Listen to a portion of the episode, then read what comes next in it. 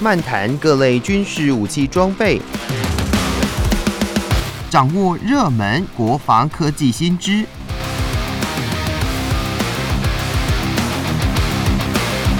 军武说早安，陪您一起领略国防知识力量。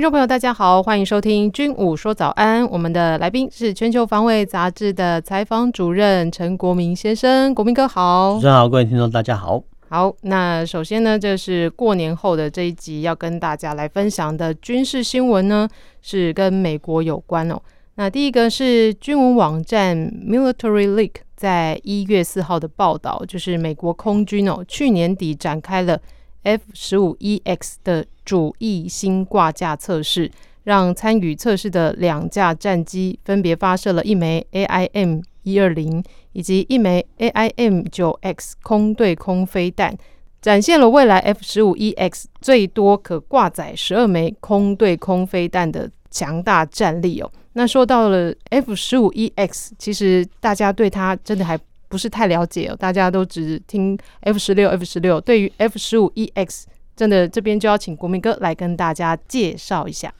说真的，这部分比较麻烦。所以比较麻烦，就是大家都知道说、嗯、啊，F 十六是行销哈世界各地的，对，就民主国家的一些通用战机，所以大家很清楚说 F 十六的战机啊性能如何、嗯。但是对于 F 十五这个所谓的空优战机哦、嗯，那十五跟十六只差了一号，但是其实是差很多。那其实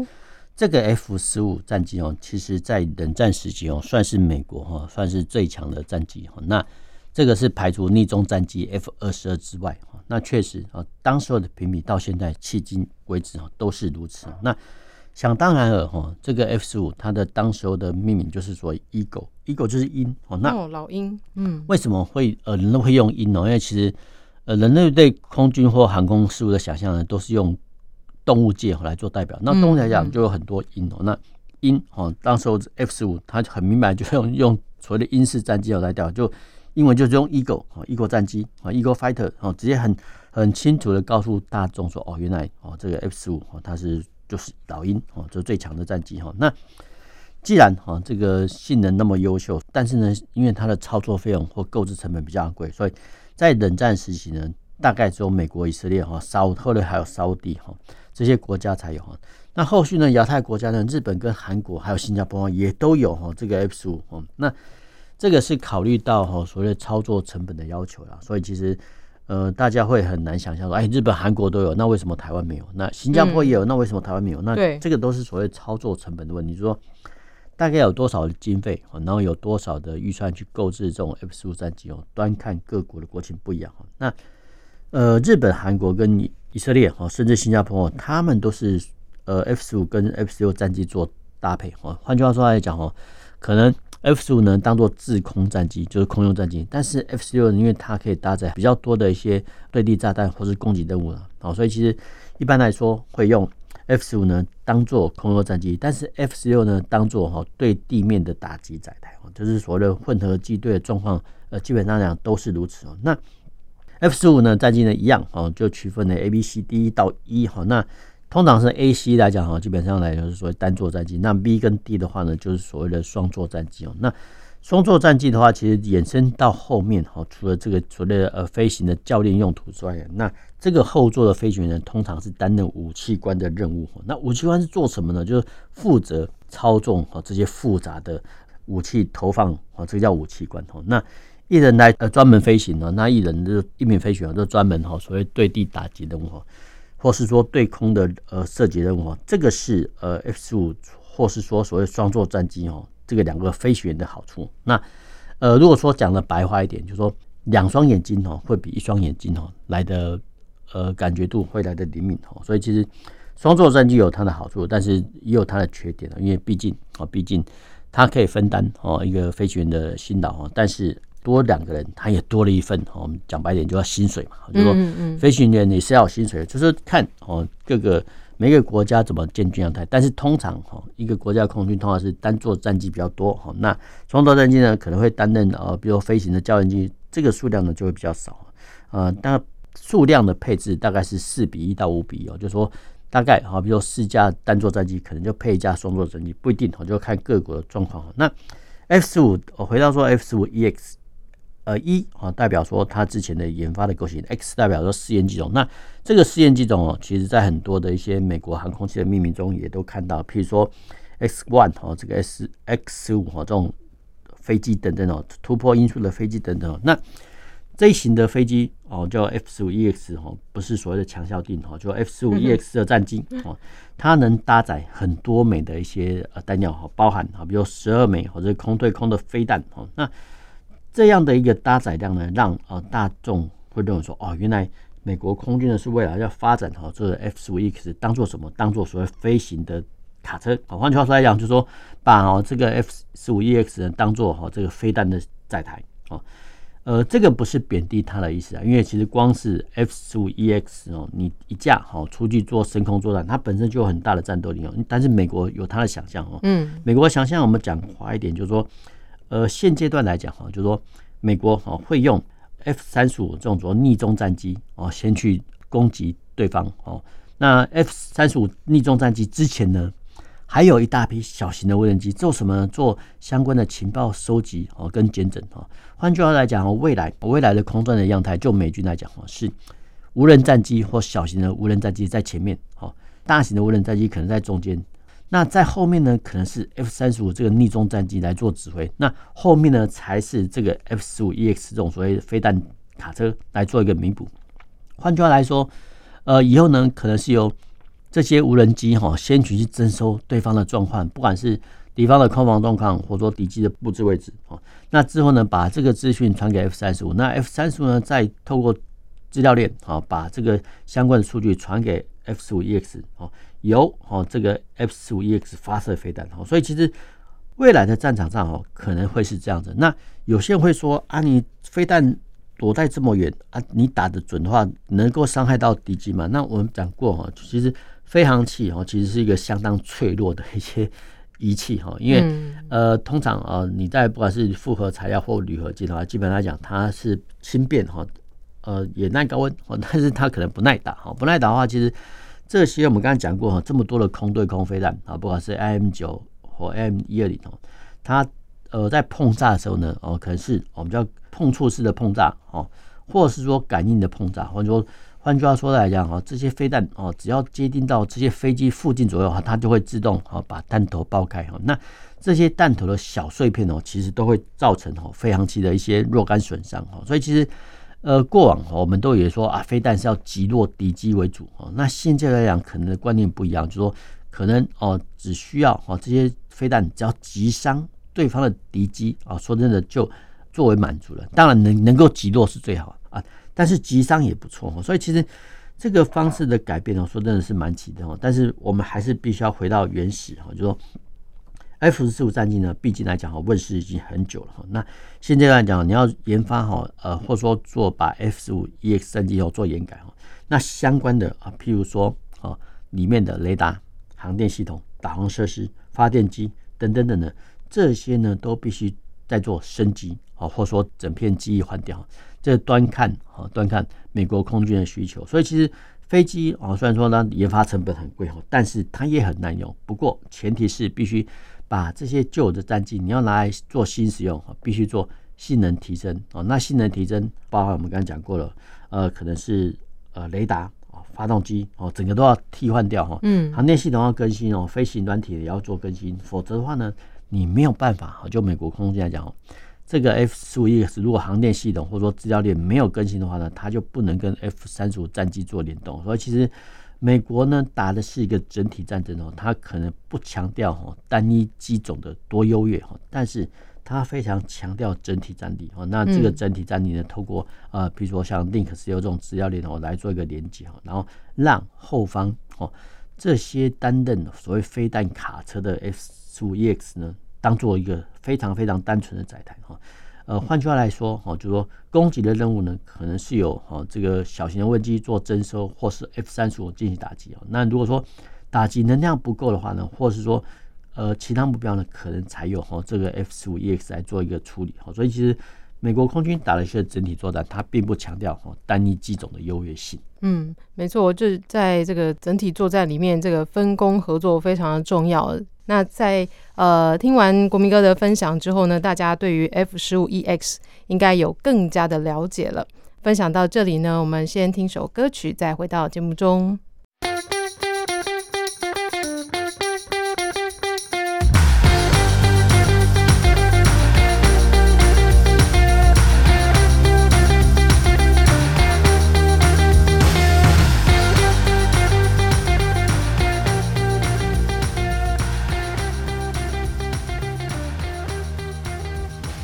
回到军武说早安，继续跟大家分享的是军文网站 Military Leak 在一月七号报道的是美国空军为在南卡罗来纳州的查尔斯顿基地，呃，举行了大规模的任务组成演习，那一口气派出了二十四架的 C 十七运输机哦，那分别前往了五个任务地点。而且任务也非常的很呃不一样哦，是去协助了各军种执行的任务，那也是模拟战时快速空运投射的能量。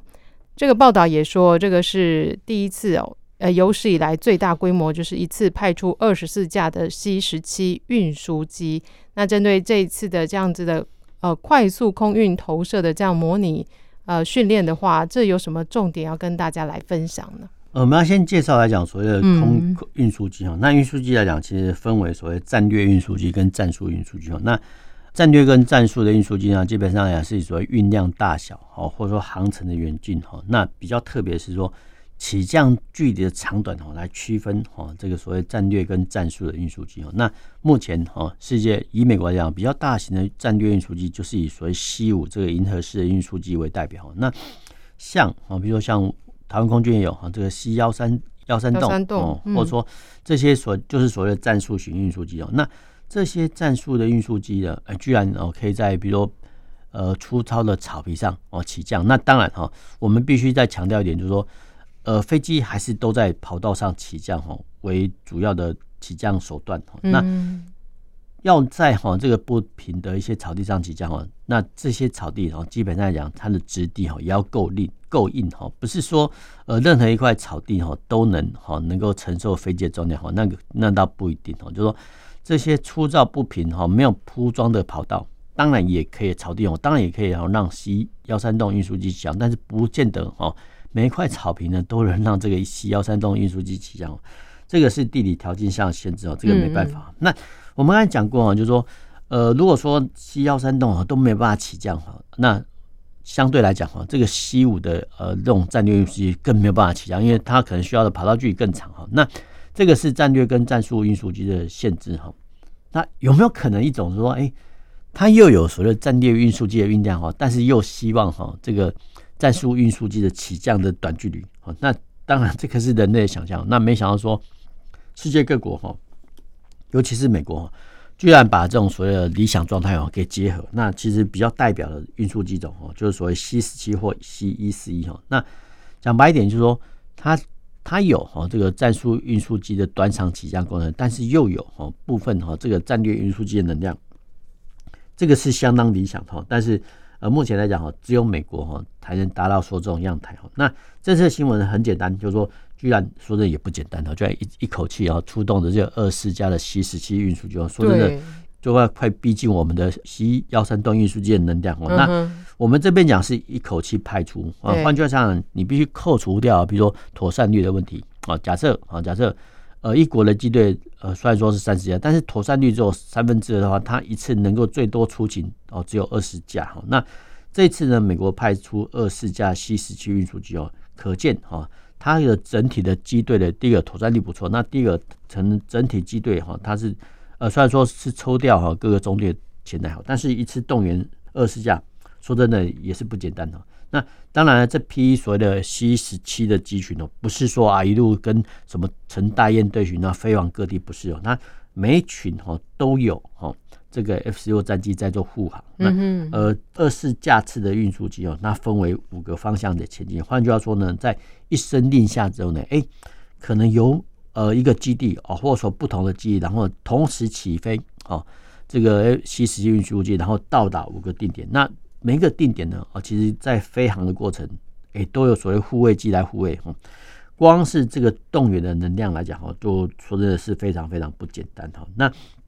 我们再回到说所谓战术运输机的本身，那战术运输机哈，它因为能够在我们叫敌火或第一线的状态下操作，所以其实它可能运补哈部队哈的一些军品，包含现役部队要用的武器、弹药、油料哈。它可以在一线交战的距离起降化哈，地线部队很可能就需要这些哈，所以其实，在战术运输机可能运载的货物上哦，大部分是所谓弹药哦、武器哦、油料哈，甚至所谓医疗品哦，这是呃战术型运输机。那战略的运输机呢，那基本上它运量比较大，那可能哦。就运载比较多的一些比较后勤装备的物资哈，甚至哈连主战车呢都都可以搭载哈。那当然在成品时候可以担任人道救援，那暂时做战略运输哈，这个是呃战略运输机的它的任务哈。那呃目前哈目前美国的战略运输机，他们有一个特色，就是说他们的操作距离通常啊会在哈敌方哦，就是说不管是俄罗斯或中国的巡弋飞弹的打击范围之外哈。那当然。呃，不管是敌方是哪一方哈，他们发射巡弋飞弹的时候，其实哈，其实呃，美国人还是有各种所谓防止跟拦截的措施。那当然了，如果说能够远离哈这个巡弋飞弹的射程范围之内的话，当然是最好的。所以其实我们要回到说哈，这个一个国家的空军的建构，那我们之前也讲过，现在再讲一次，就是说一个国家的空军的建构大概是所谓战机优先哦，因为战机呢先必须哈先建构哈战机部队，然后。当敌机来犯的时候，我们可以用哈这个战机哦，把对方的哦战机哦给它驱逐或予击落。那有了战机之后呢，当然也要哦建制所谓的教练机啊，因为你必须还有一批的呃飞行员的能量哈，要来训练这个新进的飞官。所以战斗机跟教练机哦，基本上来讲是一个国家的构成基础。那运输机的建制呢，是在所谓这两种机型哦之外的一个第三机种。那为什么要运输机呢？其实。这个运输机呢，不是说啊，平常哦担任人道救援、投放物资的任务，不是哈，就是说，其实我们台湾是一个小型的国家，那其实很多大型的国家哈，他们的基地啊，幅员辽阔，那点到点的运输呢，可能又没有火车线的一些经过，所以这个时候呢，呃，服务本军哈，这个本军就是指该国的空军哈，对，本军人员的调动跟物资的调派，当然是要透过运输机哦，自己调派最方便的，所以其实。运输机呢，在空军的任务，它只要是负责本军的人员物资的运输哦，那行有余力哦，行有余力才会担任啊，比如说呃政府的呃救援物资的投放、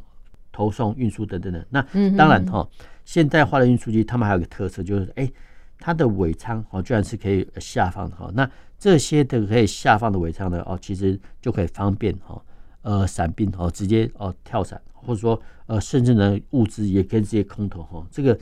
运输机的尾巴哈，这个尾端哦会向下延伸哈，这个是目前哈军用运输机上一个特色哈。那你不要小看哈这些运输机的尾板哦，那这些尾板哦，它们的结构强韧度都很够啊，甚至啊，比如说像 C 五来讲哦，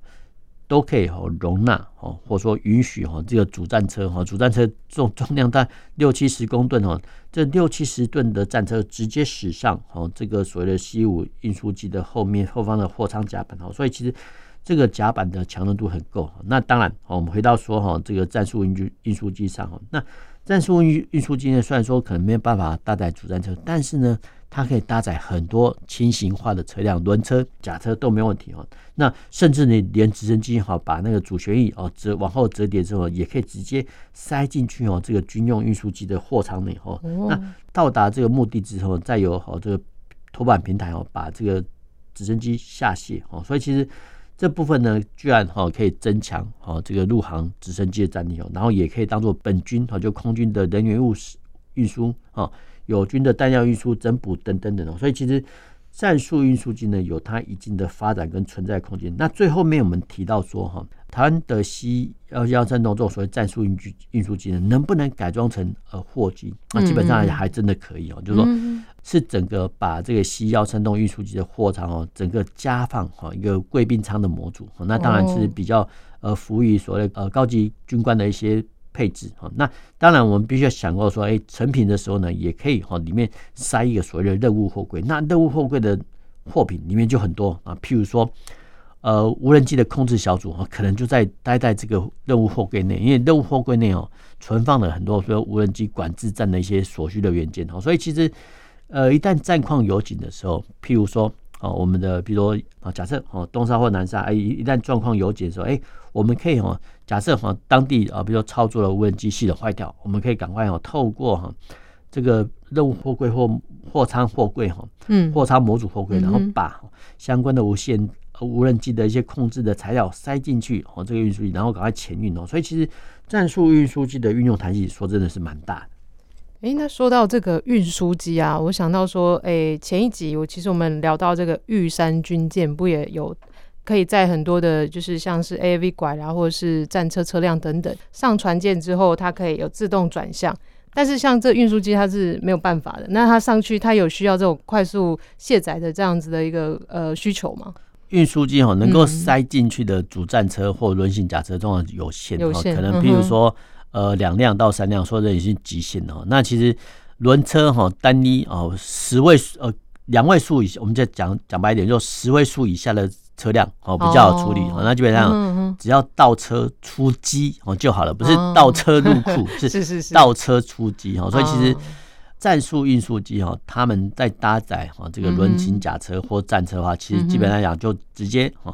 战车的车头直接开进去啊，那到了目的地之后呢，直接用倒车出来就好哦，这样比较快。这部分我们也很难想象说哦，这些运输机的货舱的底板对，居然那么强韧，可以经得起哈。这么重的主战车的碾压，说的这个是人类工程上的奇迹。嗯，没错。好，那今天军武说早安就跟大家分享到这里，谢谢国民哥，我们下周再见喽。拜拜。